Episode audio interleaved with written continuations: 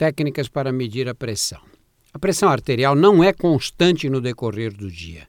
Em repouso ou dormindo, com os vasos relaxados, ela tende a cair e a subir quando fazemos esforço físico, estamos agitados, nervosos ou estressados.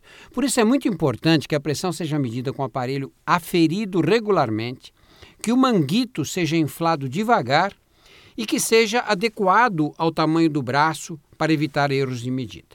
Além desses cuidados, observe os seguintes. Você deve estar, para medir a pressão, você deve estar sentado e o aparelho ajustado em seu braço à altura do coração. Não fale e descanse de 5 a 10 minutos em ambiente calmo antes de efetuar a medida. Você não deve ter praticado exercício ou realizado esforço físico nos últimos 60 a 90 minutos. Não deve ter ingerido bebidas alcoólicas, alimentos ou fumado nos últimos 30 minutos. Você não deve estar com a bexiga cheia nem com as pernas cruzadas. Quando os valores obtidos da pressão forem elevados, ela deverá ser medida um a dois minutos mais tarde.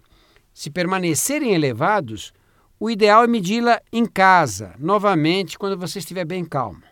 A pessoa é classificada como hipertensa quando os níveis da pressão arterial são sistematicamente iguais ou superiores a 14 por 9. Então, 14 por 9 ou mais, hipertensão. Acima desses valores, os controles precisam ser muito mais frequentes, porque nessa faixa a doença deve ser obrigatoriamente tratada.